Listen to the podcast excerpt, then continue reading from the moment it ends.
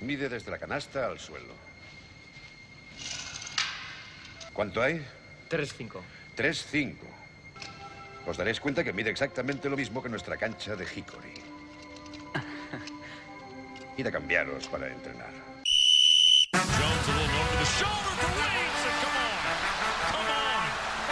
Here we go.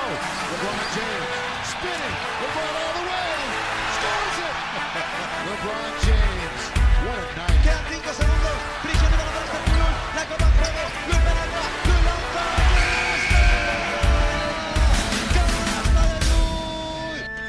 Hola y bienvenidos a Zona 305, el programa de los fans de Nick Stauskas, ¿no?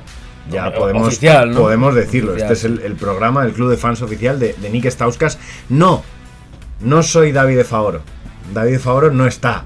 ¡Oh! Vaya. Nadie, no, no, no. Soy Jacobo Fernández Pacheco y además de todo lo que hago habitualmente, hoy me toca presentar, pero es que no estoy solo. Como siempre, está conmigo Sergio Pérez, Hola a todos. está Alberto Rodríguez ¿Qué tal, chicos? y como últimamente mucho, viene Fajardo. Eh, parece que me estoy quedando, ¿no? Parece O sea, que se está quedando. Está en racha. Está en racha, tres seguidos. Esto es un récord. Eh, lo primero de todo, ¿dónde pueden seguirnos, Alberto? Pues nos pueden seguir en Twitter e Instagram como arroba zona 305 podcast. Y ahora, me pregunto a mí mismo dónde pueden escucharnos. No, espera, Jacobo, ¿dónde pueden escucharnos? Vale. Eh, estamos en concretamente 10 plataformas. Estamos en Evox y en Anchor, estamos en Spotify, estamos en Apple Podcast, estamos en Google Podcast, estamos en Breaker, en Stitcher, en Pocket Cast, en Overcast, en Radio Public y, eh, y Y ya, ya. Y ya. Y ya. Pues, pues eso es. Esto es Zona 305 y empezamos.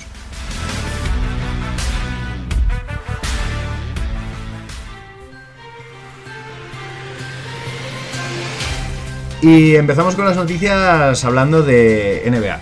Luka Doncic, qué sorpresa, sigue haciendo historia en los Mavericks. Eh, el crack esloveno pues ha igualado el récord de triples dobles de Jason Kidd en la franquicia.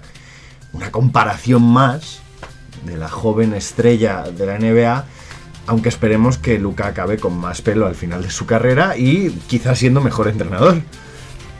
Pero bueno, siguiendo en Estados Unidos, el Staples se vistió de luto en el masivo funeral por, por, Kobe por la muerte de Kobe Bryant y su hija Gigi. Una ceremonia que fue muy emotiva y repleta pues, de estrellas de todos los ámbitos. Y ojalá pudiera hacer un chiste, pero es que Jordan y Shaq los gastaron todos. Ha habido pique en la NBA entre Antetokounmpo y Giannis. Sabemos que la estrella de los Milwaukee ¿Cómo, Bucks... cómo, cómo, entre, cómo? Sí, entre Eh, perdón, Antetokounmpo eh. y Giannis, sí. Entre Sí. hermanos, se refiere a Costa, o no Costa Ah, vale, Tanasis. Tanasis. y, y y, Giannis. y Ye- no, entre, entre Giannis Antetokounmpo y James Harden. Ah, Eso James ya, Harden, eso ya ¿vale? bien. Eh, todos sabemos que Giannis dijo algunas cosas que estuvieron un poco feas de Harden cuando se estuvieron haciendo los equipos del, del All-Star Game. Eh, dijo que Harden no la pasaba, que le- necesitaba gente en su equipo que la pasase. Y pues Harden ha contestado. Harden ha contestado. Joder, es que ojalá yo pudiera medir 7 pies eh, y correr y meterla para abajo. Yo tengo que aprender a jugar de verdad. Y entonces Janis ha vuelto a contestar y ha dicho, bueno, si eso es lo que él piensa, pues yo estoy aquí para ganar y tal. Y me comentan que la respuesta de Harden es, pues como el balón es mío, me lo quedo y no se juega. y viajando a Europa, cerramos en el viejo continente, eh, Svetislav Pesic ha dado unos consejitos a, a Niko Mirotic. eh, más bien ánimos, a su manera, ¿vale? Eh, el entrenador del Barça ha pedido al crack montenegrino que olvide el arbitraje y todas las críticas y que se centre en dominar con pasos firmes la, Euroliga. Y bueno, estas son un poquito las noticias.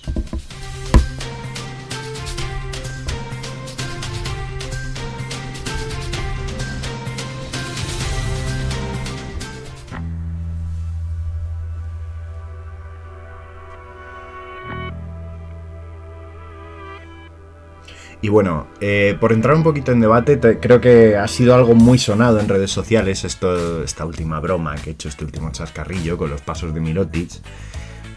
Lo primero que os quería preguntar, ¿son pasos? Sí. Parece que sí, ¿no? Parece que sí. Creo que no hay mucha duda. Pero es que el debate en redes sociales ha entrado en que ciertos, podríamos decir espectadores, pero que, que han reconocido ser árbitros, han dicho que 9 de cada 10 veces, o la mayoría de las ocasiones, no lo pitarían porque no influye en la jugada. Y yo pregunto, ¿dónde está el límite? ¿Dónde está el límite de la permisividad y la corrección y el seguir el reglamento? Tiene que dar el doble de pasos, tal vez, para que sí que influya, porque vale, dio tres, ¿no? Técnicamente. Entonces, eh, lo hablábamos hace un ratito que Harden no siempre lo hace, pero hay ocasiones en las que en, en el step back ha llegado a dar tres pasos, incluso cuatro. Hay muchos Shaktina full en los que se, se bromea sobre este tipo de pasos que en la NBA se da demasiada permisión y se permite mucho. Y creo que en un caso como este de canasta decisiva que da un tercer paso, en el que en realidad el defensor le defiende bien, pero lo que influye en realidad es la mecánica de tiro que tiene Mirotic y el, el estilo de tiro que decide, pues ya es un poco situacional. No lo han pitado como podían haberlo pitado y no me preocuparía tanto por ello. Alberto, Yo creo que cuando decimos que no influye es porque a partir de ya lo que es el segundo paso ya tiene espacio suficiente como para que no haya eh, oposición. oposición, una dificultad en el tiro, que el tercer paso es innecesario y que a lo mejor hay que pitar esa sanción. Yo personalmente lo pitaría, al final estamos hablando de un tiro decisivo, o sea que realmente sí que influye. Sí, pero hay que ser coherentes. Es que es, esa jugada, si ocurre el peor cuarto, es que tampoco se, pitaría. Pero es, es lo de siempre. Siempre cuando pasó, por ejemplo, eh, lo del aquel Madrid-Barça de Copa el año pasado, que entramos tanto a debatir de- del cuarto cuarto, de las acciones que no se pitaron y tal, siempre pasa igual. Siempre son acciones del último cuarto. Y son las acciones que realmente de pesan. la, o incluso de la última jugada para irnos eh, un poquito antes. Mira, el domingo pasado el partido Lakers-Celtics se decidió prácticamente por una- un balón suelto que quedó, que no se supo quién la tocó al final, porque hubo tres jugadores, manos entrelazadas, revisaron las imágenes, al principio se la dieron a Lakers y era tan complicado decidir que decidieron mantener su decisión y al final el partido se lo llevó Lakers, pero no porque les dieran ese balón, sino porque luego LeBron metió la canasta. Bueno, pero ahí por lo menos se revisó, ¿no? Yo lo que quería plantear es sobre todo eh, eso, ¿dónde está el límite? Quiero decir que tenemos que penalizar la acción, eh, hacer la vista gorda, si hacemos la vista gorda la hacemos siempre, eh, qué mensaje estamos enviando a un chaval que ha visto el partido y ha visto, joder, es que Mirotic ha hecho pasos y no se los han pitado. ¿Por qué me los tendrían que pitar a mí? ¿Por qué tengo que aprender yo a hacerlo bien si los mejores no lo hacen bien? Entiéndase. Pero porque los chavales que juegan hoy en día eh, tienen una condición que no tienen los jugadores profesionales. Es que eh, los árbitros cuando ven algo raro en sus ligas pitan. O sea, no, mm, por- no sé si es por falta de nivel o, o por no complicarse la vida. Pero si esa misma acción que hace Mirotis la hace un cadete, seguramente le pitarían pasos. Pero no, no con reglamento en mano, sino porque habrían visto, uh, uh, raro, algo raro, algo raro, eh, pasos. Entonces, no es tanto copiarlo, tienen ese handicap. Em, el- ¿Dónde está el límite? En el reglamento. Claro, creo- ¿qué pasa? Que el reglamento no es claro en este sentido. por, por ser un poco justo con los árbitros, al final el árbitro tiene que pitar lo que ve. Y si el árbitro en el momento no ve pasos, no puede rearbitrar la jugada. Claro. Entonces, en, en ese, en ese sentido, rompe una lanza a favor de los árbitros. Que se ve que son claramente pasos, vale. No puedes culpar a un árbitro por no haberlo visto claro. O sea, puedes exigírselo, pero no puedes culparle. Claro, es que en ese momento, el que. Parecido a lo que pasó. Bueno, lo que pasa en otros partidos, en ese momento, el que si el que duda quiere decir algo, tiene que ser el entrenador del equipo rival. Más bien, porque los árbitros no pueden decir, mira, es que no sé, vamos a pedir revisión. No. Si, si los árbitros no han pitado nada, el tiro se queda ahí, ha entrado, no hay pasos, no hay polémica, no hay mierdas. Ese caso, es el árbitro, el entrenador rival que tiene que decir, oye, creo que ha habido pasos, quiero revisión. No, eso no se puede revisar. Ah, eh, Si no se- no, en- no, en- no aquí en Europa. No, y en la NBA tampoco. Si no Sí. se pita, no es revisable esa jugada. Si no ha sido una acción que haya parado el árbitro, no, No es revisable. Ni siquiera con las coach decision estas No. nuevas que hay. O sea, tiene Claro. que ser algo que se ha Efe- pitado. Efectivamente, y unos pasos no son revisables. Pero, por ejemplo, sin necesidad de ser pitado, una canasta sí es revisable. Una canasta sí es revisable, pero esta, en esta jugada en concreto, da igual NBA, Euroliga, donde sea, No la no es revisión. revisable. Entonces se podría revisar todo, ¿no? No, Sí, claro, o sea, pero hay, hay una revisión. No, pero una jugada de pasos no se puede revisar. No, eh, al- aunque haya pitado el árbitro, aunque haya Sí, dicho, aunque he pitado pasos. decisiva. Da igual. No, aquí lo único que te genera es eso, porque luego a posteriori, cuando ves miles de millones de veces el vídeo, pues dices, hostia, solo la he cagado. Y ya está, hay críticas pero y es lo que- debate. Es y lo que tal. decía Pérez antes, que es porque la canasta se ha dado en esta situación, pero que te hace esto en el segundo cuarto, en el quinto minuto, Pues y vale. te, te dice, pues vale, pues muy bien, mira, otra, otra más con pasos que no han pitado. Y además eh, se ve, pasa la- mucho. se ve que todavía hay gente, o sea, que hay dudas. O sea, aunque parezca un poco más o menos claros, hay gente que dice, no, pues yo creo que no, y tiene esos momentos. Entonces, si viendo el vídeo 10 veces tenemos dudas, que pasa lo mismo con Harden muchas Que veces. no va a tener un árbitro en vivo. En, en- en un segundo. Entonces, tenemos en ese sentido que ser comprensibles con este tema de pasos. Y sobre todo, insisto, dejar claro en el reglamento lo que son pasos y lo que no. La clave en este caso es eh, cuando hay control de balón. Hmm.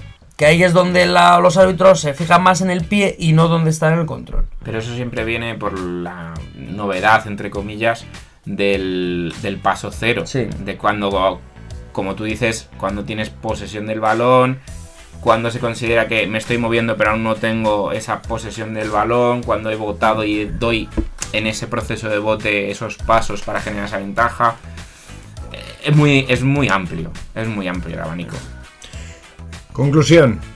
Paciencia con los árbitros, que al final esto es complicado para todo el mundo. Es complicado y los que somos entrenadores lo sabemos para los jugadores entenderlo. Y al final, oye, fueran o no, la canasta es un canastón. Sí, Que es eso, que hay que meterlo luego también. pero, pero ya por, por terminar, eh, Joder, es que la estoy viendo ahora y es que me están entrando dudas si son pasos o no. ¿eh? No, que, que quiero decir, creo que a lo mejor sí que habría que cerrar un poco esa, esa norma, ¿no? O incluso darle un- una importancia un poco más grande a, a cuando sea final de partido. Claro, el ser a lo mejor un poco más exigente con revisiones o con alguna cosa más, cuando es deci- decisivo, como decimos, si es en un segundo cuarto, pues bueno, pero si es en un cuarto cuarto, igual hay que darle una vuelta, mirar alguna repetición, no sé. No sé, yo, yo considero que parte del sentido común, ¿no? El que los árbitros presten más atención a determinadas acciones en el final, pero al final también es sentido común suponer que un árbitro que por mm, persona muy preparada que sea, puede cometer errores. No, y que acabo de volver a verla, que ya la vi, Y que, pero... no, y que no me parece el mismo tipo de error tener dudas en unos pasos que, por ejemplo, lo que ocurrió en la final de la Copa del Rey, que fue una Atrocidad. tomar una mala decisión adrede. Fue una cantada, claro. Y que hace el giro muy rápido. Acabo de ver la jugada. Claro, que es- gira es- muy rápido. Es complicado, es Y sobre todo que es un giro que lo hace habitualmente. Entonces, Sí.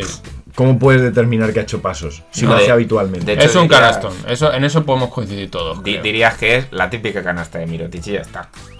Pues nada, hasta aquí el debate introductorio y nos vamos con Alberto Rodríguez.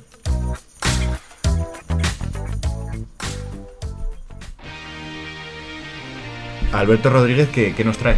Pues ya que estuve ausente la semana pasada, os traigo de nuevo un poquito de Future Now. Vale, vamos a analizar eh, a las futuras estrellas, por decir futuras hoy, porque quizá no, lo, no hace falta irse muy lejos. Pero bueno, vamos a, a hablar de dos personas muy conocidas, que lo desconocido es un poco sus nombres completos. ¿Vale? Que por un lado vamos a hablar de, de Zion, de Oh. Zion Latif Williamson. Latif. Latif. Es que le pega a Nueva Orleans a tope. Eh, o sea, Latif. Zion- Latif, Pero Williamson. es de cantante de soul femenina del año 53, ¿eh? La- Latif. Pero es que si, si Latif te ha sorprendido, eh, Pérez, te sorprenderá que hablaremos de Demetrius Jamel Ya Morán. Oh, Demetrius. Demetrius con T, ¿eh? Yo sí, sa- yo sí sabía que se llamaba o sea, Demetrius. ya No, no, no, Demetrius. O sea, Demetrius. Jamel. Normal que se me ya, ¿no? Ya, ya, ya. Bueno, pues vamos a empezar haciendo un poquito eh, lo que acostumbramos, ¿no? Ya sabemos que son el número uno y el número dos de este, a- de este año. eh, que ahora mismo todos los focos han cambiado de dirección. Después de haber empezado mm, la temporada con más partidos eh, ya Morant. eh, pues ahora Sion es el que tiene todos los focos. eh, después de hacer una muy buena temporada en, en Duke, eh, 22 puntos por partido, un 68% en tiros de campo y 33% desde la línea de 3. Pero claro, limitado. Ya sabemos que no, no es un gran tirador, aunque consiga convertir esos tiros. Y bueno, eh, no voy a preguntaros si va a ser una superestrella, porque ya casi lo es, ¿no? Pero, ¿hasta cuándo puede durar el cuento de Sion con lo que se presupone van a ser unas dificultades físicas a lo largo de su carrera? Pues a ver, ahora mismo está empezando, lleva una racha muy buena, lleva creo que son nueve partidos seguidos metiendo más de 20 puntos y está demostrando la bestia que se prometía que, que iba a ser. La cosa, veremos a ver cuando empieza a coger este ritmo de, de temporada, de partidos de dos días seguidos, viajes continuos, entrenamientos, a ver cómo gestiona Nueva Orleans este tipo de situaciones, porque sí que es cierto que el peso que tiene él es difícil de gestionar. Yo. A ver, por un lado, ahora mismo creo que con, to- con todo el talento que tiene, es, un jugador de impacto. Ahora mismo en la NBA, Sion. Es un jugador que cuando entra en pista entra revolucionado y con su potencia física al final se impone a los demás. Pero claro, los problemas que ya se decían durante sus, sus mm, workouts en el, en el combine de los rookies. Es un jugador que por su estatura va a tener problemas jugando de 4, por mucho que su peso le acompañe va a tener problemas, que es muy probable que si no pierde peso sus rodillas se resientan a medida que, que avance su carrera y que ya ha demostrado que tiene problemas físicos. Tiene problemas físicos de lesiones. Y eso en un jugador pesado, en un jugador de baja estatura y en un jugador que, cuyas habilidades todavía están por pulir, es muy peligroso. Es- es- tiene muchísima potencia física y como jugador de impacto siempre estará ahí. Pero no estoy seguro de que vaya a poder ser todo lo que, lo que se dice que va a ser. O sea, podríamos decir que tiene más potencial de romperse que de convertirse en el jugador que se cree que se va a convertir. Por, por ahí va un poco el, el debate, ¿no? Al final, eh, cuando otro precedente a nivel físico como es LeBron James llega a la liga, se dice, bueno, es que LeBron tiene un físico prodigioso y, y- y va a poder dominar, tal, pero se ha visto que a lo largo de los años ha adquirido esa, podríamos llamarla finezza, ¿no? ¿Eh? De jugar ese estilo eh, más, más bonito, más plástico, que a a pesar del cuerpo que tiene LeBron. Entonces, el- el- la pregunta es más bien si Sion es capaz de llegar a ese punto de finezza en algún momento de su, carrera, visto el estilo de juego que tiene, que a mi parecer es más limitado que el de LeBron en su momento. Claro, o sea, tiene que perder mucho peso para empezar. No tanto, porque si no va a perder esa brutalidad que le define, pero tiene que mejorar mucho en, cuestión de peso, porque si no, al final va a acabar cayendo. Mira, mira, Shaq al principio, cuando llegó a la NBA, no pesaba tanto.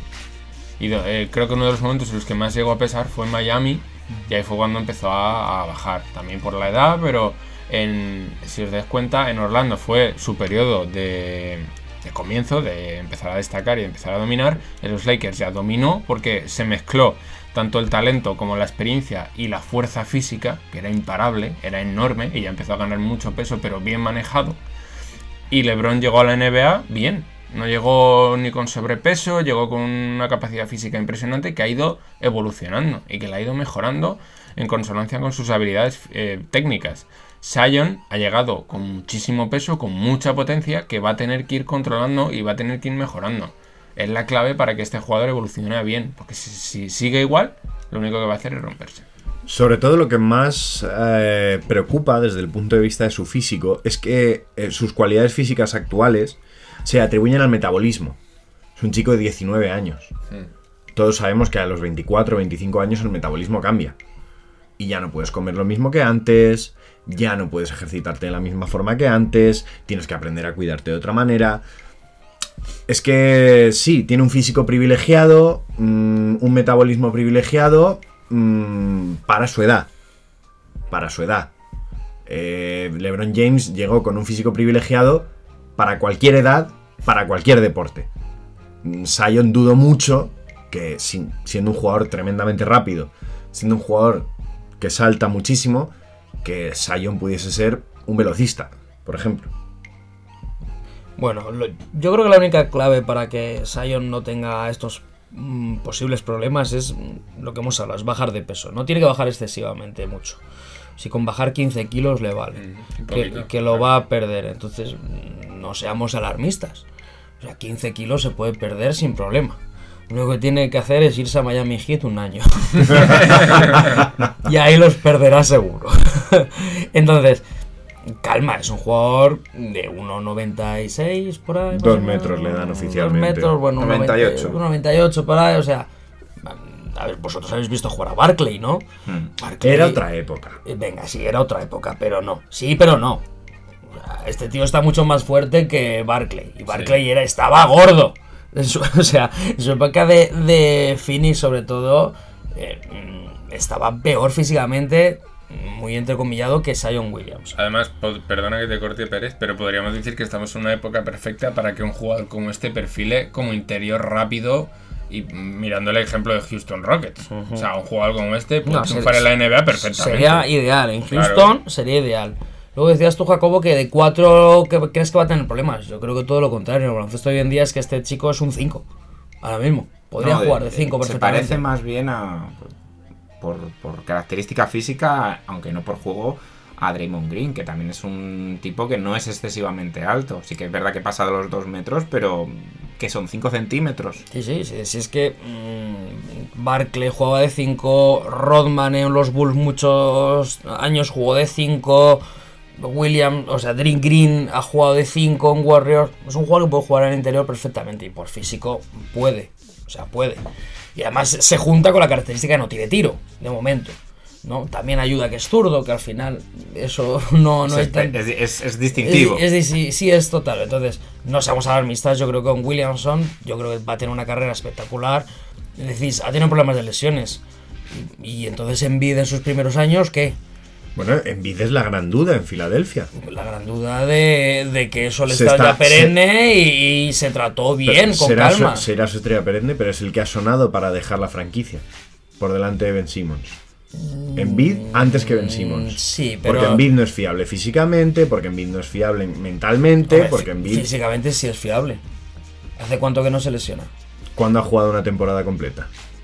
Pero por temas de, de, de controlarle por lo que tuvo en el pasado y porque es un tío de 2-13 que lleva jugando baloncesto 3 años.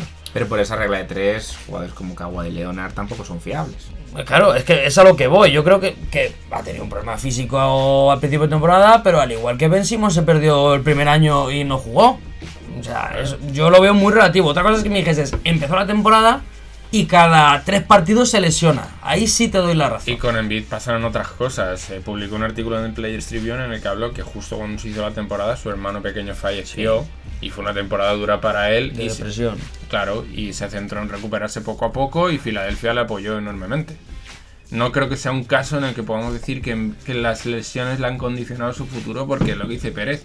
Luego después habrá tenido algo residual y ya está. Ahora se ha lesionado al hombro. Claro, pero coño, como le puede pasar a cualquiera. O sea, no es un tío que cae habitualmente en lesiones. Eh, un poquito el desarrollo de lo que ha sido la temporada de Zion es que, bueno, si habéis visto los primeros partidos que jugó, solo jugaba la primera parte de cada cuarto. Acaba jugando unos 20 minutos, tal. Pero el procedimiento ahora sigue siendo el mismo, con la diferencia de que juega un poco al principio y un poco al final de cada cuarto. ¿Qué quiero decir con esto?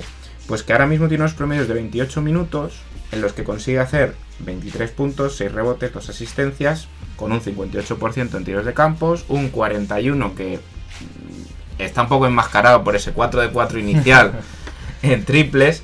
Y donde yo sí que veo que tendría que mejorar, dado su estilo de juego, es en los tiros libres. Que lleva Claro. un 62%, que vale, llevas pocos Ahí, partidos. ahí es donde se ve el, el tema del tiro. Claro. Entonces, todavía creo que, aparte de que lleve pocos partidos, no hemos visto todo el potencial de Sion. O sea, si, si solo jugando la primera parte y las, final, y las finales de los cuartos estás promediando ya un 23-6, ¿qué techo tienes? Claro. Está bien, nos está dando un, un comienzo de su temporada muy bien, o sea, muy bueno. El año que viene es el año yo creo que en el que de verdad, si está sano, va, va a despuntar y nos va a demostrar a lo que puede llegar. Creo que además, lo comenté hace dos programas, Sion se ha visto muy beneficiado por el tema COVID. O sea, le ha apartado los focos que tanto le apuntaban, que tanta presión le generaban eh, con Sí. su vuelta, con a ver cómo lo hace. Creo que eso le ha venido bien para tener Sí. esos 10 partidos, para que no estén todo el rato hablando de él. Y, O sea, y ya estar en un soltar- mercado pequeño como es Sí. New Orleans. Es que era exagerado, es que cada vez que hacía un partido era eh, titular de los medios deportivos. En plan, se han hecho esto, esto. Que si esto". hubiera ido, caído los Knicks, es- yo creo que estaríamos hablando de otra historia. Yo creo Sí. que es también otro, otro tema interesante de su carrera, que es que la sobreexposición de este chico ha estado en unos niveles nunca vistos.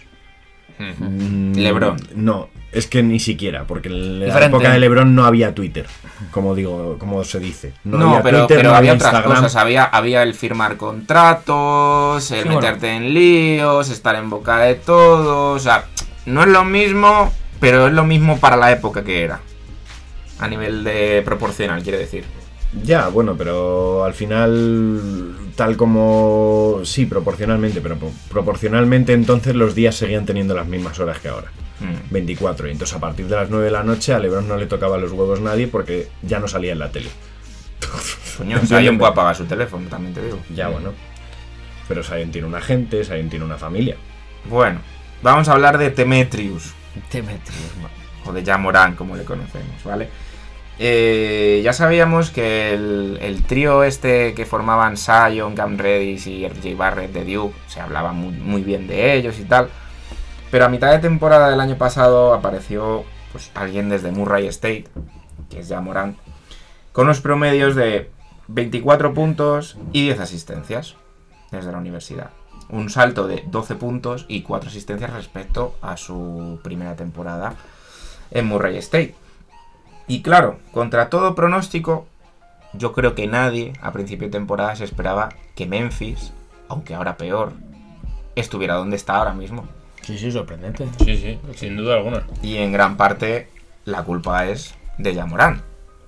Entonces, eh, liderazgo, demasiada responsabilidad al principio. ¿Cómo está el tema ahora en Memphis? Ahora que han Sí. perdido veteranos, que yo creo que era también otra cosa que les ayudaba mucho a estar como estaban. ¿Puede ya Morán estirar la buena racha que lleva toda esta temporada para finalmente meterles en playoff? Sí, a ver, bueno, va- ahora va a ser un poco complicado porque, por ejemplo, han perdido indefinidamente a el que estaba siendo su, mejor- su, sexto hombre, que es Brandon Clark, ha lesionado. Está Jarrett Jackson, Jarren Jackson también lesionado. O sea, se les han juntado dos semanitas un poco complicadas y se ha notado porque han perdido varios partidos. La plantilla, desde mi punto de vista, tiene una mezcla muy curiosa de jugadores veteranos, no muy veteranos como Balanchunas, pero que destacan ya. Curtidos. Curtiditos ya en la liga. Y jugadores jóvenes que se lo están pasando de puta madre, están empezando a destacar y ven que tienen una proyección tanto a ganar dinero como a hacer su nombre en la liga, por la que quieren demostrar mucho. Como son Jamoran, como está siendo ahora Josh Jackson, que está empezando a destacar poquito a poco, saliendo del banquillo. ¿Jackson no le ha pegado un tiro a alguien ya? O... Eh, creo que aún no. Aún no, todavía. Pero bueno, veremos cómo acaba la temporada. Ah, Yo creo que hay un factor importante que, que te estás dejando, Bienve, y es que, y viene un poco de la etapa anterior de los Memphis Grizzlies, del Grit and Grind, y es que tiene una afición que está muy metida con el Sí, sí. equipo. Que es que ahora mismo en Memphis hay ganas de que los Grizzlies vayan bien. No es como estos equipos de abajo de la tabla de la NBA que están prácticamente en situaciones en las que el público, pues bueno, ni, que, ni nada que decir de cómo están los Knicks, vende el equipo, vende el equipo, Los Hawks. los Hawks, etcétera, etcétera, Cavs. etcétera. Los Caps. sí, sí, sin duda. Que son equipos que son auténticos solares. Pero los Grizzlies ahora mismo tienen una comunidad que les apoya y que, y que está detrás de estos chicos jóvenes que, joder, que por lo menos no ganarán partidos, pero que se dejan la piel. Eso es seguro. Y, y- eso, en una afición que, que- que- cuyos mejores años baloncestísticos se han basado en eso, en jugadores que se dejaban la piel, que defendían muy duro y que competían contra todo el mundo, pues oye, suma. Suma en que un equipo tenga una forma de hacer y sobre todo en que un jugador joven que llega para ser el líder asuma mejor esa responsabilidad porque siente que todo el mundo está de su parte. Y ha salido a cuenta el traspaso con Miami. Quiero decir, Sí. el caso Iguodala sí, obviamente, pero ha salido a cuenta perder a Jay Crowder. Dado la dinámica que llevaba dentro del equipo, mm, era un año propicio para que Memphis se metiera en playoff. o, o va a necesitar caerse ahora y luego empezar a perder partidos. ¿Cómo va a quedar eso? A esa salida de un poco de veteranía que les estaba dando ese aguante, ese, esa experiencia. Yo creo que han perdido bastante y puede ser lo que les cueste los playoffs. Pero claro, ¿era objetivo playoff necesario? O como no lo hemos encontrado, pues puede que sí, puede que no. Claro, yo creo que tú has dado más en la clave. Al principio de temporada eh, nadie podía pensar en, en Memphis como equipo de playoff y no tenían absolutamente nada que perder. Entonces dijeron, pues vamos a jugar alegre, vamos a jugar, tenemos una plantilla joven, eh, vamos a jugar a lo que quiera este chico, le vamos a dar al equipo, pues más o menos lo que hizo el año pasado Dallas con Doncic, ¿no? Le vamos a dar el equipo y que, y que él maneje. Y encima el calendario ayudaba y ha ido bien la cosa. ¿Qué pasa? Que ahora, ahí va, que estamos en playoff. Cuidado, que nos tenemos que meter. Que ya entran los prisas, ya entran los nervios, ya entra el no, no, ahora me la juego yo, que paso, yo soy el bueno. Y están llegando las derrotas. Se junta con que Crowder era un jugador veterano. Eh, No sé si está jugando Winslow, creo que, que estaba lesionado. Está No, de lesionado. momento no está jugando. Entonces, claro, has perdido un jugador importante eh, de la rotación para uno que en un futuro, en un principio, yo creo que les va a venir muy bien. Es normal que ahora lleguen derrotas, porque sigue siendo Memphis. De y, su, hecho- y su plantilla, como hubiera dicho Bienve, tienen un par de jugadores importantes lesionados. Entonces, es todo muy relativo. Yo creo que al final caerán de playoff, habiendo hecho una temporada muy por encima de lo esperado. Eh, el hecho de no tener los focos en Memphis desde el principio de temporada, hablo a nivel global, hace que este chico haya podido hacer su juego y destacar. Hmm. Entonces, lo mismo que con Sion Williamson. Si ya Moran hubiera ido a los Knicks, yo creo que otro gallo cantaría.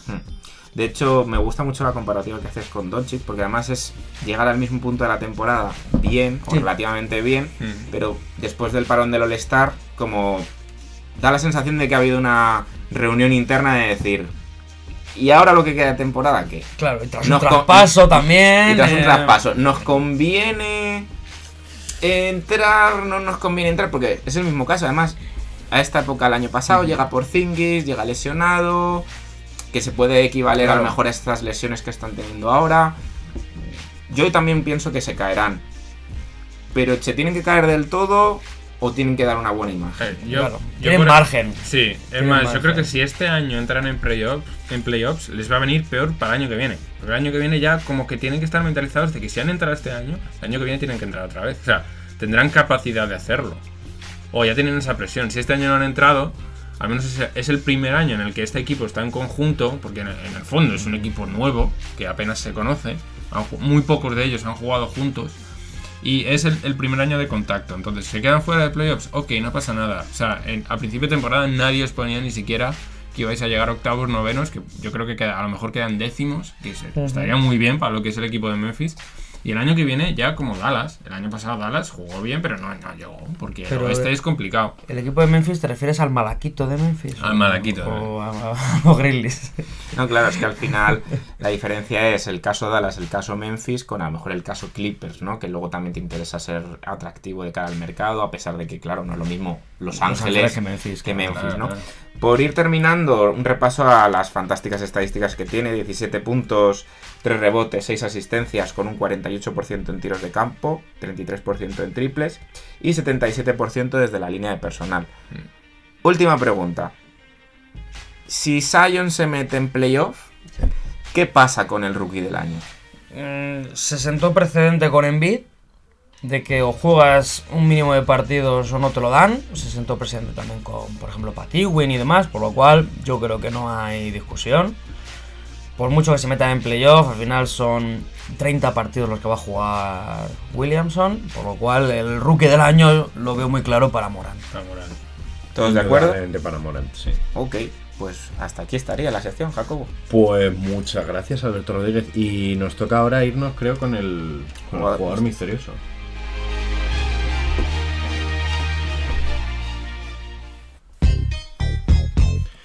Jugador misterioso que quién, quién nos lo trae. Alberto otra vez, vaya. Qué sorpresa. ¡Qué sorpresa! Que Como apenas ha- has hablado. Bueno, yo ya sabes que en mi sección Os, Pareces yo. os digo y os dejo. Yo hoy estoy hablando que da gusto, ¿eh? O sea, Sí, estoy sí, hablando sí, mogollón. sí. Otra cosa es que hable Sí, cosas yo- bien, pero hablo Yo, mogollón. yo la, yo, la- yo la primera, yo los primeros programas que hizo Bienve fue como de, coño, si habla.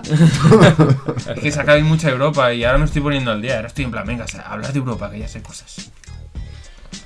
Bueno, Tú pues, dirás. eh, nuestro jugador misterioso fue seleccionado en el puesto 32 del draft de 1998. ¿Alguna pista? ¿Alguien? Un buen- ha cogido un buen draft, ¿eh? Ha Eh, cogido ha un- cogido un buen draft.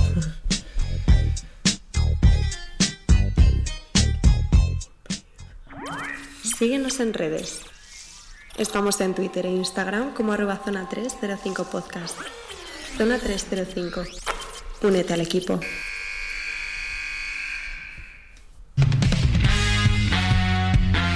Eh, la gente sabe lo que es esta música ya. Y aquí es que se viene a jugar. Efectivamente. y lo traigo yo. Eh, hoy traigo juego nuevo. A ver, yo también digo, tú cada vez que traes juegos, a mí me da miedo. Sí, sí. O sea, Pero este, eh, eh, como ya sabéis que es algo habitual en mis secciones de juegos, no tiene nombre. Pero yo creo que vamos a llamarlo. ¿Quién quiere ser el- millonario? No, pero. mm, va más por el precio justo. Acierta si tiene Oh. huevos, ¿no? ¿No? Entonces, eh, vamos a llamar. No sé cómo queréis llamarlo, me da igual. Pero eh. depende, es que cada día Claro, ¿de qué va? Claro, el juego, vale, voy a, voy a explicarlo. Eh, yo os voy a hacer una pregunta. La respuesta es una respuesta numérica. Entonces, cada uno de vosotros tendrá que dar una respuesta y el que más se acerque, punto. Vale. joder, verás tú. Y si acertamos, hay puntos extra. Hay punto doble. Vale. Entonces vale doble. Si acertáis, exacto. Vale. ¿Vale? ¿Esto no habías pensado en anotarlo? Sí, y lo tiene Alberto, que va a, estar- Ah, va a ser vale. mi ayudante Estoy en esta sección. Qué raro, Alberto, Alberto con un Excel. Es que le pegaría el nombre de doble o nada, pero es que como si nos acercamos nos dan un punto, pues doble o uno. Algo de ese estilo. Bueno, ya lo, tra- le trabajaremos en el nombre, Le ¿vale? daremos una vuelta. Cuando acabemos el concurso, Entonces, la primera pregunta es, eh, hemos hablado hace un momento de Miami, que, que es una de las grandes franquicias, sobre todo del siglo XXI, yo creo, ¿no? Entonces, mi pregunta es, ¿en qué año se fundaron los Miami Heat? Una Eh, respuesta cada uno, ¿eh? Vale. Empezamos, por ejemplo, con Jacobo, que le vemos con ganas. 1988. Alberto, pues contesta lo mismo si crees que es eso. 1987. Joder. Qué presión, ¿eh? Ya ves. Es NBA, que es tu tema, ¿eh? 89. Venga, 1985. Pues tenemos ganador y Jacobo Fernández Pacheco acierta el año 1988 tras la expansión del 87 de la Que sepas, NBA. que, sepas que, que- que no lo he dicho porque sabía que era ese el año. Entonces, punto doble para Sí, ti. hombre, sí. Eh, eh, eh, eh, eh, eh, perdona, pero aquí hay gente que ha estado haciendo artículos para la web correcto. y esos datos estaban ahí. Entonces, yo te he dejado ese punto Y que yo me he visto el documental de Harold Miner que te explica cuándo se fundaron los Miami Heat. Ya está. Bueno, bueno, bueno. Bueno, esta era fácil porque era la primera. Entonces, vamos con la siguiente pregunta que es: mm, ¿Cuántas Euroligas han ganado el Zalgiris? Euroligas se entiende también Copas de Europa, ¿eh? Una pregunta, si te pasas, No, no, da igual. vendido, ¿no? ¿no? no, no, estás vendido. O sea, te tan- puedes pasar. Por arriba y por abajo el que más aproxime. Efectivamente. Alberto, empezamos contigo. Mm, dos. ¿Bien, bien? Cero. Siete. Bueno, no ha acertado ninguna. En este caso es una. Por lo cual, punto para Alberto y Bienve, que ambos se han acercado. Han acertado por una. Siete, yo creo que te has venido un poco arriba. Ya le gustaría al Zalgiris. Sí, yo- que la ganó en el año 99. si Claro, es que se- me- estaba contando los años de la URSS. Venga, que estamos a un punto de Jacobo. Bien, bueno. Eh, Y es que os doy ventaja. Porque Volvemos un poco a NBA. eh, hace relativamente poco hubo un traspaso en el que Andrew Wiggins acabó en, en Golden State. eh, y es muy sonado sus minutos, su producción y demás. Pero casualmente está en el número 19 de máximos anotadores. Empatado con McCollum. Mi pregunta es, ¿cuántos puntos promedian por partido estos dos jugadores? 21. 21. Ah, espera, ¿hay que decir décimas? No, es un número exacto. Ah, es exacto. Es Vale. exacto, lo he mirado justo para que sea exacto. 23 puntos por partido. 19. Pues son 22 puntos por partido. Punto para Alberto y, y Jacobo en este caso. Pero han estado ahí, ¿eh? Han estado No, ahí, sí, ¿eh? es que digo, venga, no me paso de 20. Bien. No sé. Coño, la gente critica a Win, joder, que 20. No, 22 puntos por partido. ojo, eh. Vale, eh, has dicho bien que se está poniendo un poquito más en el tema de Europa. Entonces, eh, vamos un poco a abordar Euroliga. Y mi pregunta es: a 29 de febrero, que es a lo que estamos grabando, el Zenit es el peor equipo de la Euroliga. Entonces, mi pregunta es: ¿cuántas derrotas lleva el Zenit este año en Euroliga? Dato pista: llevamos 26 partidos jugados. 22. 22. Pues. Creo que sí, creo que 20. Venga, 20. 20. Pues has estado más cerca, pues son 19 partidos perdidos. Pues viene muy arriba con esos 22, ¿eh? Es que claro, como la última vez que vi la clasificación de Euroliga ya iban por 18, pues dije, joder, Ah, esto no lo levanta nadie. No, y no están para levantarlo porque han echado a Plaza y, y demás. Han Pobre hombre. Han fichado a Xavi Pascual, que no está nada mal, no, no, no lo hemos hablado, pero bueno.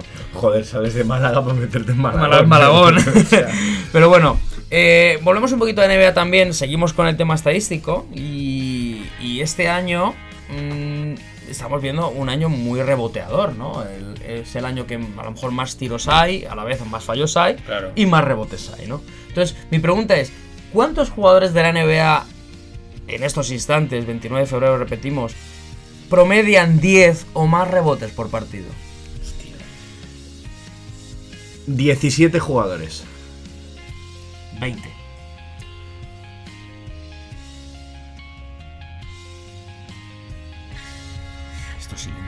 Sí, sí. No, O digo. sea, yo esto lo hago con la perspectiva de que el máximo reboteador actualmente es André Drummond, Es Drummond. que con está en casi 16. Sí, sí. Venga, yo digo 15. Pues el que hemos dicho 15, 20. 17. pues el que más acercados bien ve, porque son 11. ¿Solo? Solo 11, y siendo Nikola Jokic con 10 exactos, el número 11. O sea que. Claro, es que, es que tiene sentido. Hay porque muchos para, de porque nueve no, con- Es que, claro, no, es que para coger, para coger rebotes tienes que estar muchos minutos en pista. Al final. Para coger un, nu- un buen volumen de rebotes. Otra cosa es que coger muchos rebotes en pocos minutos. Pero para coger un Eh, buen número de rebotes idea, que creo que en el- pista. en los Lakers no hay nadie que coja más de 10, 10 o más rebotes. Claro, está, pero Pues está LeBron con mucho, 9 ¿no? con Claro. muchos, Davis con 9 con muchos. Magui también con, con, unos casi- 8. con 8 y pico, claro. Sí, sí, sí, Entonces sí. son 11. Bien. em, seguimos con datos estadísticos NBA. Ya habéis visto que me metí en la página y aproveché para sacar datos. Entonces, bueno, ahora Portland está luchando por, por esa octava plaza, ¿no? Pero tiene un pequeño hándicap. Que- ¿Carmelo Anthony? No. Pero no está mal tirada. un punto eso. La lesión de Lila. Pero es la lesión de Lila. Entonces, eh, sí, claro, sin tu máxima estrella es más complicado. Porque mi pregunta es, ¿cuántos minutos está promediando por partido Damian Lillard, que es el que más de toda la NBA? Número exacto. 36 minutos por partido. 38. No, 37, 35. 37 con 8 minutos. He dicho que es un número exacto. Joder, Claro, 37 joder. minutos por Sin partido. décimas. 37 minutos por partido. 35. Y yo he dicho 36. Es que, es que se lo pongo fácil a Jacobo. que Mira que le da la pista. Pues son 37 minutos por partido. Exacto. No sé, es que dos puntos para Jacobo. Pero, ¿y entonces uno para nosotros o.? No, porque claro, ha ha acertado uno, ¿no? él, claro. Eh, Si acierta exacto el resto, pues. Va por culo. No, no pasa nada. Pero bueno, ¿Para qué me ayudas? ¿Para qué me ayudas? seguimos. Em, uno de los equipos que este año yo creo que está siendo un poquito de decepción en la NBA es Detroit Pistons. No, a lo mejor esperábamos un poquito más de ellos. Y que los traspasos han sido ¿no? lamentables. Y las lesiones La peor, la peor gestión que he visto en mi vida. Bueno, a ver, a ver, a ver. A ver los Knicks. No, porque los Knicks es como costumbre, Ya. ¿sabes? Se, se da por hecho. Pero este año está siendo un poco desastroso. Recordemos que mm, Detroit Pistons se fundó como Fort Wayne Zollner Pistons. Claro. ¿vale? Porque Zollner era el propietario. ¿Vale? Pero mi pregunta es, ¿en qué año se fundaron los Detroit Pistons? Los, o sea, los... Conocidos como Detroit No, Pistons. conocidos no, los primeros, los Fort Wayne Zollner Pistons. Pues yo apuntaría al año 1946. 1952. Pues yo no- 1960. Bueno, qué lejos. 1941. Antes incluso que la propia NBA. O sea que Jacobo es Por el eso. que más acerca, acerca has Por estado. eso iba yo a los 40, porque digo, estos existían antes, sí. Pero bueno, vamos con lo siguiente, que es que eh, vamos, volvemos un poquito a Europa. Me salto una porque que me- sin darme cuenta se da ahora la respuesta. Ya que la pregunta era que en qué año se fundó la NBA, pero claro, lo Claro. acabo de decir, por lo cual Vaya. no tal. Pero bueno, el Madrid eh, de la mano de, de Felipe Reyes, Jules, el Chacho ganó eh, su novena Copa de Europa en el año 2015 y tardó 20 años desde la anterior, que son muchos años para un equipo como el Madrid. Pero mi pregunta es, ¿cuántos años tardó en ganar la anterior? Es decir, si en el 95 ganó la octava, ¿cuándo ganó la séptima? ¿Cuántos años pasaron entre una Copa de Europa y otra? Has dicho que era en el 95. En el 95 ganó la octava, ¿cuántos años pasaron Seis. antes? Dos. Ocho años. ¿Y tú? Dos. Pues Jacobo es el que más se acerca con, porque fueron 15 años. 15 Es años. que me iba a ir a 12, pero he dicho, es que a lo mejor Estamos es hablando del demasiado. año 80, llegó a finales, las perdió, sobre todo la del 85 contra la Cibona. No que sé por qué me sonaba el 89, pero bueno. Sí, ¿verdad? Pero Sí que ha tardado, ¿no? Ha tardado, O sea- tar- tardó 15 años en ganar entre una y otra y luego 20 en ganar otra. Joder, O sea macho. vamos, también es que pensemos que gente de 2.10 en España Mm, pues- antes había menos. antes había menos. Y el mercado no era tan abierto. Claro. Ya, también. Pero bueno, eh, seguimos un poquito en Europa, nos vamos a España y. Venga, y- bien, me que remontas. y- Oye, creo que no sé si eres segundo o tercero Yo empatadito tercero con. No, no, va, va segundo con uno más. Eres tú el sobrado. pesado, Entonces, que eres un Este pesado. año en la Copa del Rey eh, hubo mucha emoción, sobre todo en los cuartos de final. Y uno de los partidos más interesantes fue el de Valencia Basket y Barcelona, en el que Barcelona perdió. Pero había ganado los años anteriores. Mi pregunta es: ¿cuántas Copas del Rey ha ganado en su historia el Fútbol Club Barcelona?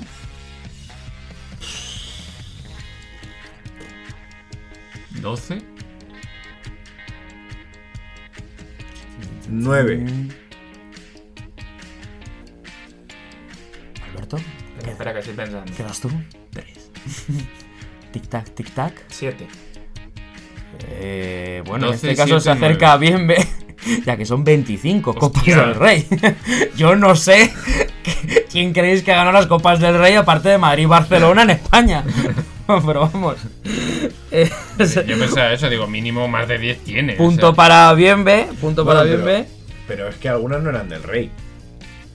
Ah, eran del generalísimo. mírale el Bueno, tío, bueno, el bueno. puntillando, cómo salió ahí su Para vena, ellos era eh. su rey. Claro. ¿Quiénes eran ellos, bien? Entramos en eso. Bueno, el otro de este partido que acabamos de hablar era el Valencia, que está dando muchos pasos para ser un equipo de Euroliga. Y uno de los pasos que quiere dar es la construcción del nuevo pabellón. Un pabellón que no va a ser solo para ellos, va a ser multiusos para la ciudad de Valencia, que se espera que tengan unos 10 millones de ingresos anuales para la ciudad. Que son bastantes. Mi pregunta es, ¿qué capacidad va a tener este pabellón? ni puta idea. Bueno, pero- pero- vamos a ser positivos, positivos. de aforo, se De entiende. aforo, estoy hablando para baloncesto, ¿eh? Eh, Seguro que más de, más de 25 personas, fijo. Hombre, eso está claro. Eh, vale, voy a tirar un número. 35.000 espectadores. Yo no sé ni la media de lo que suelen tener los estadios. ¿El Palacio tiene para cerca de 30.000, es el Palacio? ¿O, o 20 y pico? A una pista, el Within Center, ¿cuánto suele tener? No les digas. Porque si no, no tiene gracia. Ah, pero es que si no sé la media general no me puedo Ah. ni acercar. Haber estudiado. 35.000 Yo tampoco la espe- sé. 35.000 espectadores, digo yo. Vale. Vale.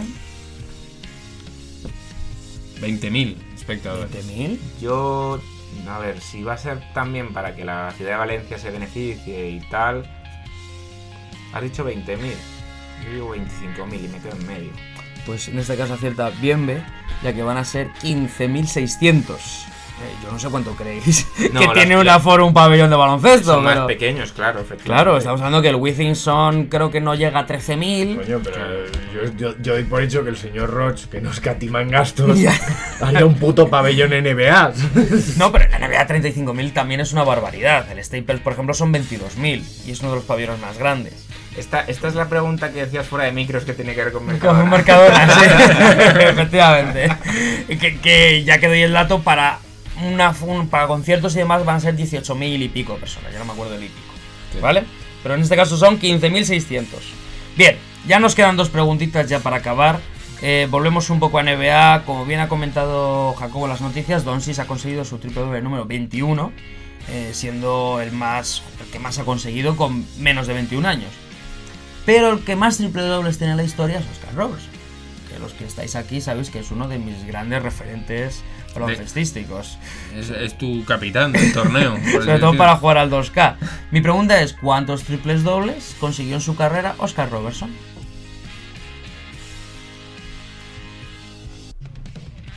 Yo creo que 80.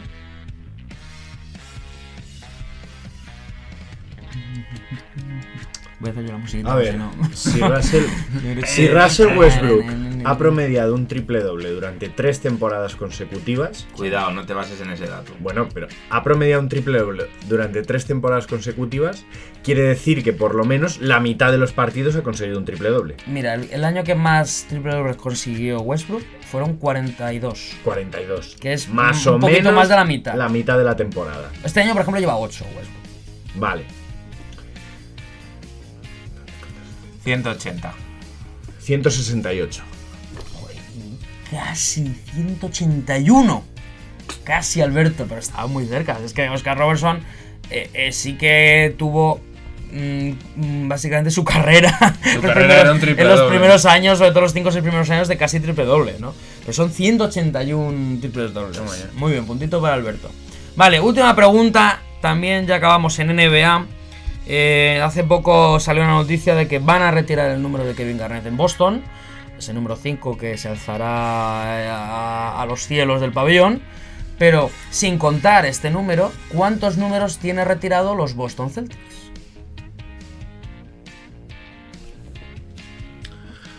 Dieciséis. 16 dorsales. Y estoy casi seguro. No sé por qué coño, pero estoy casi seguro. Ah, pues yo digo 10. Alberto, Por no quedarme muy lejos de Jacobo, iba a decir 18, pero voy a decir 17. ¿qué has dicho? 16. Mira, ahí Alberto se nota que es veterano, ¿eh? Son 22. Mm, 22. Con el de 22 Garnett van a ser 23, que es el que más tiene en la NBA con diferencia. Tiene el, te- tiene el techo lleno de números. Es que ¿eh? tiene Hombre, retirados. ten en el- cuenta que, claro, claro, todos, es que los, todos legendarios Celtics de los Celtics de- 60, ¿cómo no les Claro, vas a el retirar? 0-0, el 1, el 2, el 3, el 5. El 5 se va a retirar ahora, Para el empezar a- 6. Empezar a jugar en los, en los Celtics tiene que ser un dolor de cabeza para. No, porque números. puedes pedir permisos. Sí, pero no los Ah, dan. no los dan. No los dan. El único que le dieron es el 19 para Cowen, o el 18, perdón, para Cowens, pero bueno. Punto para Alberto que ya no nos quedan más preguntas. Entonces, Alberto, como azafato oficial, eh, ¿cómo hemos quedado? Pues a ver. He ganado pidiendo la hora, creo, ¿no? Creo que sí, porque Alberto ha pegado ahí una No, remontadita, no te creas, ¿no? no te creas, no te creas. A ver, Jacobo. La, la, una, una cosa. Sí. La pregunta hemos hecho. Has hecho 10, ¿verdad? Creo que he hecho 11, 1, 2, 3, creo. 4, 5, 6, 7, 8, 9, 10, 11. Vale. La pregunta 9, ¿me la puedes repetir? Oh, me vas a hacer contar. Pero bueno, te digo, la 9 creo que es la del Barcelona, ¿puede ser? Vale, ¿esa quién la ha acertado? O sea, la ha acertado bien, ¿no? La de las copas del rey. No, la 11 es... No, la 9. Ah, la 9, perdón. Espera, dame un segundo. 1, 2, 3, 4, 5, 6, 7, 8, 9 es la del Madrid. La de las Copas de Europa. Esa la ha acertado Jacobo. el que ha dicho... ¿Quién ha dicho 12 años? No me acuerdo. 8, yo he dicho 8 años se 8, acerca pero eran 15, ¿no? 15. Esa la ha acertado Jacobo, si no... Vale, pues entonces le tengo que quitar un puto a. Que se lo he puesto. Pero, ¡Oh! pero, pero, pero, Alberto. Es que me ha parecido Pero, raro. Alberto. Me ha parecido raro. A ver, Jacobo. No haber pisado la línea. Jacobo Eh. se va con 7 puntos. Oye, Bienve se va con 4 puntos. Y yo me voy con 4 puntos. oye, ¿Ves? no está mal. El puto empate ahora. Oye, que he ganado pidiendo la hora. ¿eh? Esto un mola, poquito, esto un poquito. mola. Porque has acertado esas de dos y Ya, te ha dado puntitos extras, pena, Pues, ¿eh? pues el Moneyball. La que hay que meter. La que hay que La de medio campo, niño. Pero bueno, yo creo que volveremos en un futuro con este concurso. A Sí. ver si David, que, que parte con cero. Bueno, David, si nos escuchas es lo que hay. Hay que ponerse al día, ¿eh? Hay que ponerse al Y día. ya traeré más preguntas. No he de vacaciones. Gracias, Sergio Pérez.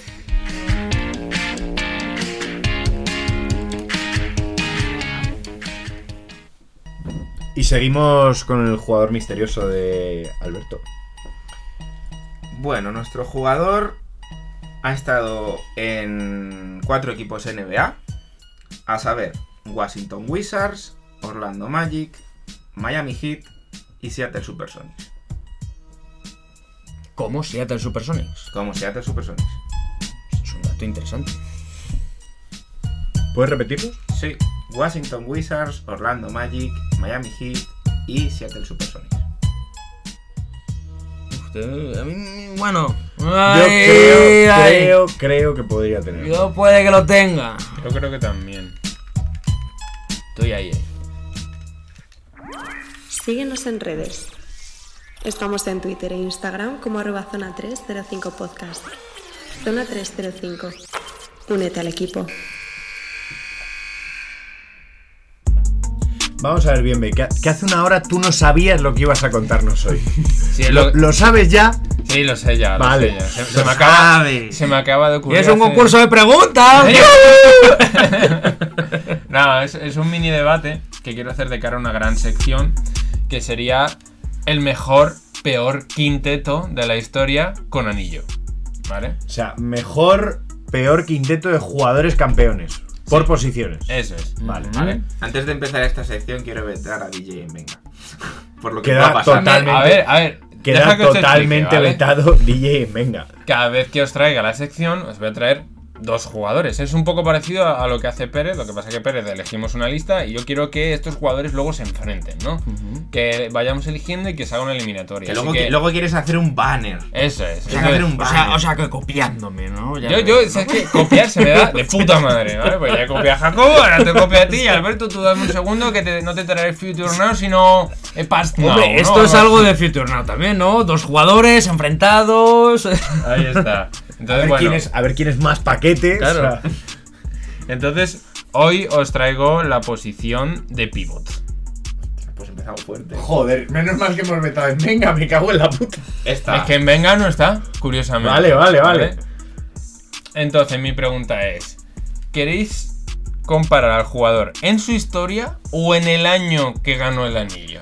Pues yo creo que en su historia tiene más gracia, ¿no? O ambos. Bueno, No, habría yo, que ver, yo ver, creo en su historia. En Yo, diría, O yo sea, diría podemos- su contexto y luego concretamente el claro, ese anillo. es como ese, e- ese anillo. la importancia y la relevancia que tuvo sobre ese todo, anillo, ¿no? sobre todo para evitar para evitarnos gazapos, yo creo que deberíamos también tener en cuenta la historia del jugador.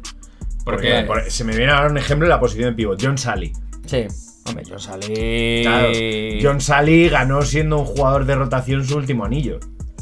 Quiero decir, un, un jugador marginal. Sí, totalmente. pero Mira- mira, los primeros ejemplo, estuvo bien, Mitch claro. Richmond, eh, eh, eh, creo que no, el único anillo que consiguió fue con los Lakers, Con los si Lakers, no me sí. equivoco. Y no tuvo mucho mucha rotación. Yo por ahí. lo menos metería el contexto por si alguno Resulta que no es tan malo. no, que por, en mi- por ejemplo en mi caso yo lo digo por mí, nos resulta desconocido.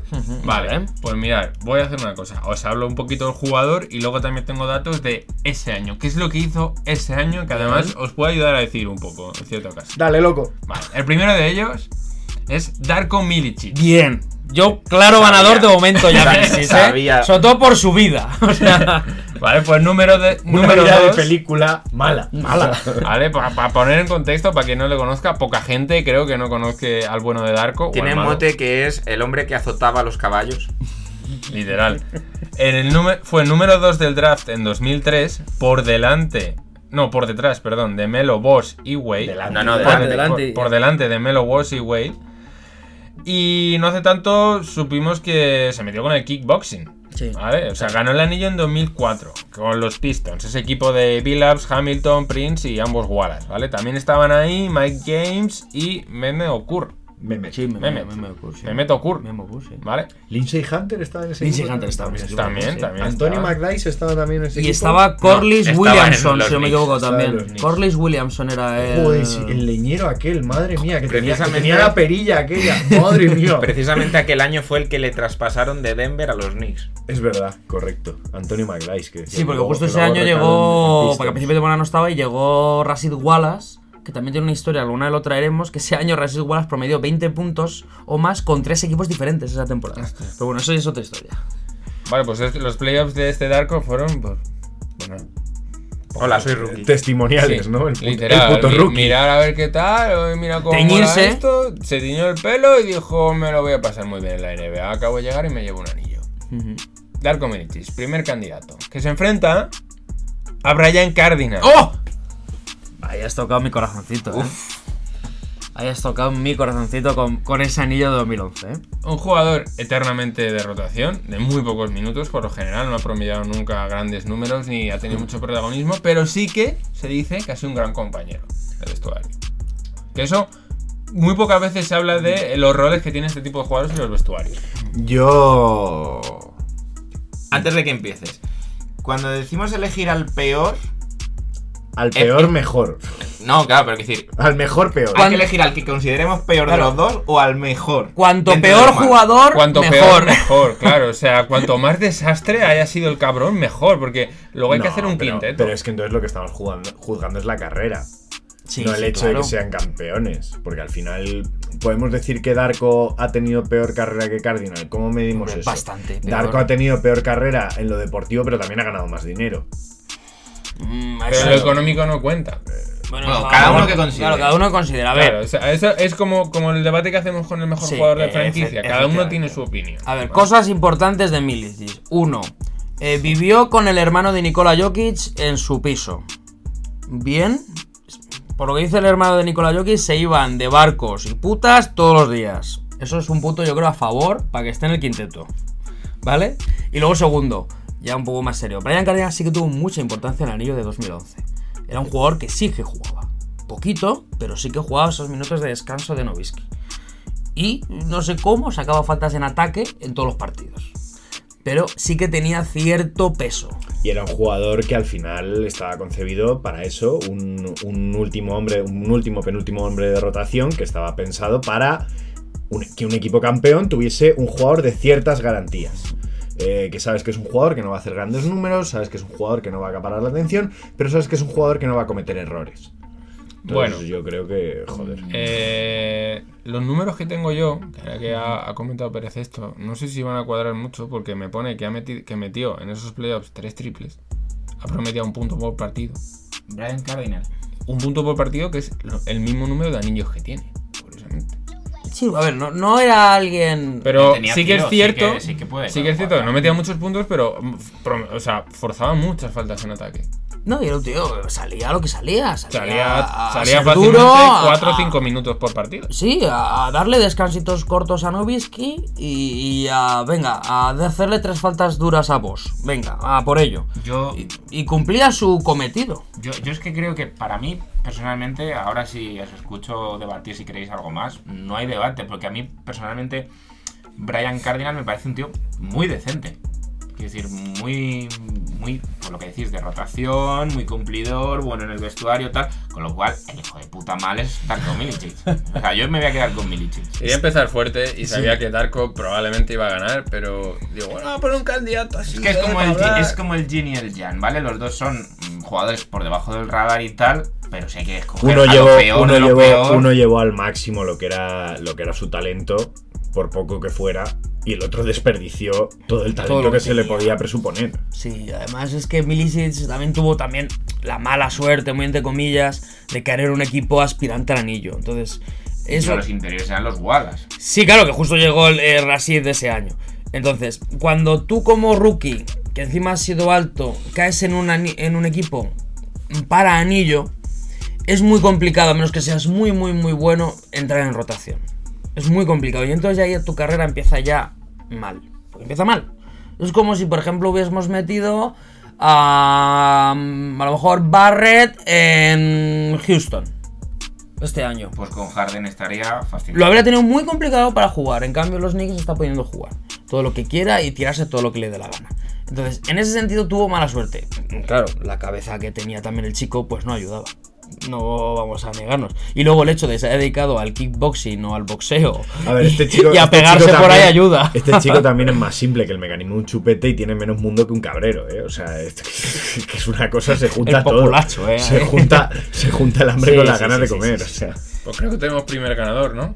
Sí, y, joder, Y bien. No O sea, sabía que ibas a traer pibos porque antes os he comentado, a ver si lo traes. A, a George Kite, que te lo he comentado antes. Puede, puede. Y es que ese jugador, infor- informaros, o sea, dinos cuando sea para que nos informemos todos de George Kite, porque ese era, yo creo que puede competir con, con Milicic. Bien, bien. Le traeré un digno rival a Kite entonces, para que se- sea un combate justo, no como este, que Milicic se ha demostrado que sabe kickboxing porque le ha hecho un cado. A ver, se te, se Cardinal. te da bien copiar, pero lo de darle emoción. Es que Cardinal es demasiado bueno, pero en plan trozo pan. Pero además Claro. Cardinal era más a la Es pivot ese, que es pivot, ese ¿no? jugador tonelete A ver, que tú sacas en el equipo que porque esto es, se retro- esfuerza esto es mucho. retroalimentación. Le traigo la sección para que también nosotros definamos un poco de qué va a ir, vale, ¿no? Vale, porque le La primera toma de contacto. Eso, ¿no? eso, eso. Que no te has apuntado. Eh, que te den. Lo que no traigas es a Scalabrini que, Que hizo buena carrera Scalabrini, ¿eh? Que hay bronca, ¿eh?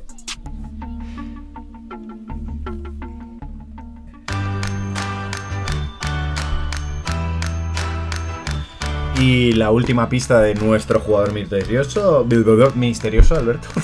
Pues- Me gusta darle ritmo. Habla bien, coño. Pero bueno, pero ¿qué está pasando en estos últimos Es que siempre se mete conmigo, de joder. programa? Pero por favor, calma, vamos a ver si todos sabemos que Se jugador calle, es. coño, que vea con la pista. ¿Lo digo ya, Alberto, o no lo digo ya? Espérate, que Ah, primero vale, voy a perdón. decir que fue All-Star en 2005 y en 2009. Es que creo que sé quién es. ¿Queréis la pista del tonto? No, venga, me yo me la, yo me la juego. Da la pista del tonto. No, yo me la juego. Da la pista Yo del me- tonto No, por y luego de la Yo me la juego, yo digo que es Rashid Wallace. Rashid Wallace. No, perdón, eh, eh, Rasa- no, ya perdón, perdón. Ya lo no, ya no, no, no, Rasad vale. Luis, Rasad Luis. No, joder, es que no vale. Se ha colado. Pero, pero ha sido un fallo de, pero sabía quién era. No era Rashid Wallace, no podía ser Rashid Wallace. Claro, a mí me he fallado. Yo no sabía que había jugado a los Wizards. Sí, jugó los Wizards. No me acordaba. Pero sí, igual, pensaba en Ross igual. En ¿Lo ves? Rasad Bueno, Luis. pues Rasar Luis, segunda ronda, puesto 32 de los, a- del año 1998 por los Seattle Supersonics. Impugno, ¿eh? Pero tú sabías cuál era, Jacobo? Sí. Cu- Entonces, ¿por qué no lo has dicho? Porque quería esperarse a la, A la pista del tonto para estar seguro. Oh, amigo, pues aquí el que no arriesga no gana. Y yo he ganado. Vale, sí. Bueno, jugó en Seattle Co- Supersonics, como ya Mirotic. sabemos, ya sabemos la pareja que hizo junto a Ray Allen, luego en los Orlando Magic que llegaron a finales de la NBA en el año 2010. Los Washington Wizards coincide, si no me equivoco, con, plan- con- en parte en la plantilla con Paul Pierce. Su último año que Ah. justo coinciden Paul Sí, Pierce, ya muy en el ostracismo. Sí. Y por último en Miami Heat ese papel de secundario de lujo como defensor y triplista en el anillo de 2013 que era la pista cuando, del tonto. Cuando Claro, pero- había estado, cuando había estado un año retirado, prácticamente. Pero claro, estamos hablando que- sin jugar. No, no, no, no, No, hay parón. No hay parón. Otra Wizards. cosa es que juegue Pero menos. No, de Or- claro, de Orlando pasó a Wizards. Sí. Entonces no coincidió con Paul Pierce. Yo creía que era- hablabas del último año de carrera. No, eh, eh, tienes razón, porque Washington Wizards está do- hasta 2012 y lo Y de luego ya Miami. es posterior. No, por eso, no, no. Ahí pillan una época en Wizards que la verdad es que. mm, Fue como de el año rookie de John Wall. Efectivamente, era un y poco que ni pa' aquí ni para allá. Acaba de salir Gilbert Arenas. Por eso. equipo. Entonces, bueno, le pilló una época mala, pero luego sí es cierto que en Miami fue muy importante. Pues mira, un tío que aunque ha tenido una carrera mucho mejor que de los que hemos hablado, pero que tiene un anillo. Ya, pero no, no creo que le podamos meter en No, no, no, no.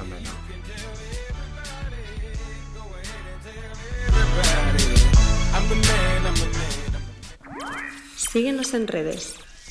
Estamos en Twitter e Instagram como arroba zona 305 podcast. Zona 305. Únete al equipo.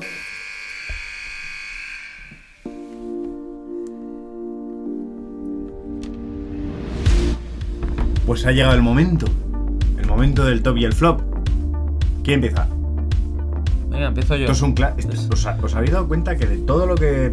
Al, al principio que esto no entraba en los programas, Esto lo hacemos siempre. Sí, es cierto. Ya, o sea, nos jode dejar fuera el Ya. top y el flop. Bueno, vamos con el top. Eh, el top es que ayer 28 fue el cumpleaños de una gran estrella, fue el cum- el cumpleaños de Alex Caruso, del que no hemos hablado y, y aparte eh, creo que está haciendo una gran temporada pese a ser un Y, jugador... de- y de- ¿No fue también el cumpleaños de Luka Doncic? Bueno, eso, eso lo veamos. Eh, Ese, ¿quién, quién le importa? Pero es cierto que está haciendo una gran temporada y, y quiero destacarlo porque, porque está se ha convertido en un jugador de rotación importante en un equipo aspirante al anillo que nadie, yo creo que ninguno de nosotros daba un duro por ello hace tres años. Entonces creo que el mérito que tiene la progresión de este jugador es tremendo. Mi flop, eh, por supuesto, Atlanta Hawks, porque sigue a la deriva, en este caso. Y también para Caruso, porque asúmelo. Asúmelo, Caruso. Me agita un poco el flop. Asúmelo. O sea, Caruso, la cinta no ayuda. No ayuda. Que se lo digan a LeBron en su época de Miami. Efectivamente. Eh, mientras te pisas un nuevo flop, por si acaso, yo empiezo con mi flop, que son las ventanas, que siempre se cobran víctimas. Ya dedicamos un programa a analizar un poco eh, todo este tinglao de las ventanas y que equipos que han ganado europeos tengan que hacer previas para meterse o otros que han ganado se queden fuera. Las ventanas es asqueroso, sinceramente. Es que no hay otra manera de... Es indecente que el campeón del mundo no esté clasificado para las Olimpiadas. No, para las Olimpiadas sí. Para las Olimpiadas, sí. Para el- Para el Eurobasket. Pero ¿qué- ¿quién ganó el último Eurobasket? Eh, Eslovenia, ¿no? Eslovenia. ¿Cómo es que Estuvo clasificado para el mundial. Vale.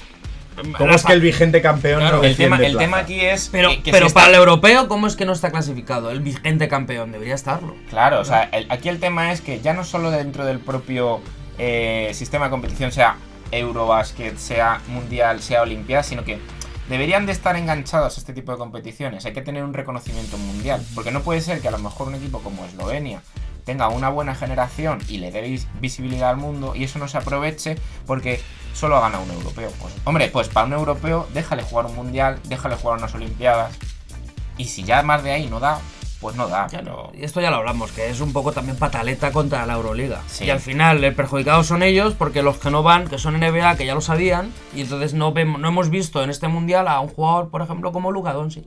O Porzingis, por ejemplo. Y mi top va para Mike Bo- eh, Budenholzer. ¿Quién? Mike Budenholzer. Fray Emilio Bocanegra, joder. Que, bueno, creo que fuera de que los resultados de Milwaukee Bucks son espectaculares, está consiguiendo estos resultados sin tener a sus dos estrellas en más de 30 minutos por partido, lo cual me parece una gestión de vestuario, de egos, de motivación, de compromiso espectacular. Y que lleguen esas dos estrellas, por un lado, Giannis descansado y por otro lado Middleton con un estado de forma y un, eh, un acierto, veremos a final de temporada, pero Está- puede que estemos ante el siguiente 50, 40, 40, 90, 90, sí. un club muy selecto en el que muy pocos han conseguido entrar, con lo cual, chapó. Ah, yo empezaré por mi top, que siguen siendo Los Ángeles Lakers. Da igual la. Está agitando todo. bueno, repítelo. Pues mira, ya tengo flop. Ya tengo flop. Y es que no, no, no tengo flop. Mi flop es que no hay flop. Dan igual las, las grandes estrellas de la. de la liga, lo que. lo que intenten cuando. cuando el mejor jugador está en el mejor equipo. Es muy difícil. Es muy difícil. Y al final. He sido, he sido detractor de LeBron, he criticado mucho a LeBron James, me he metido mucho con él en sus primeras finales con Miami, pero LeBron James eh, es un campeón, está en una etapa en la que ya no se anda con tonterías y está, está, Está disfrutando. está disfrutando y está empujando a un equipo que, que- que hasta, hasta es anacrónico para cómo se está jugando ahora el baloncesto. Y coño, es que están ahí arriba. Un equipo cargado de interiores. ¡Vamos, Lakers! Te falta. un equipo cargado de interiores, un equipo de jugadores de, de rol venidos a más, de, de- con una estrella muy mayor y, y- y es que es espectacular. Con Troy Daniels. Troy Daniels. La química. La química, que es, que es muy importante. Y luego, eh, como flop, este ya, ya ha sido un flop para mí en otros programas, pero es que veo. Pero es que veo. No, no, no. Pero es que veo que la cosa va peor. Las estrellas deben predicar con el ejemplo. Y creo que ciertas actitudes en pista, ciertos gestos en pista ante determinadas acciones, son muy perjudiciales de cara a que eres una figura pública. Ante todo debes tener clase. Y estoy. Empiezo a estar un poco harto de los llamados stare downs, cuando hay un mate, de gestos que podrían considerarse verdaderamente violentos, cuando hay, por ejemplo, un tapón, mm, cuando se ejecutan determinadas acciones. Eh, está muy bien saber que eres bueno, saber que eres talentoso, estar muy motivado y estar muy metido en un partido.